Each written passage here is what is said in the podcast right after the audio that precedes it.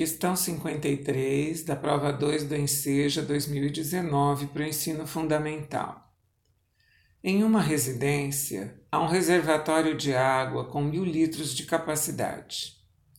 Periodicamente, ele é esvaziado para que seja feita uma limpeza. Para esvaziá-lo, utiliza-se uma torneira que fica na base do reservatório e tem uma vazão constante de 20 litros por minuto quando totalmente aberta. Em um dia de limpeza, o dono da residência observou que o reservatório estava com 700 litros de água.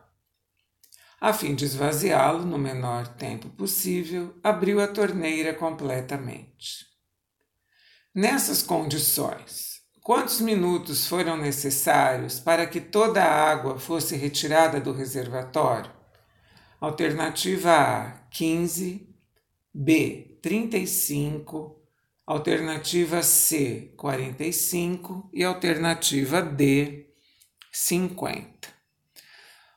Bem, se o reservatório estava com 700 litros e a torneira dá vazão a 20 litros por minuto, se fizermos a divisão de 700 por 20, é a mesma coisa que 70 por 2, temos então 35 uh, eh, minutos para que esse para que esse tanque, para que essa caixa d'água esteja totalmente vazia.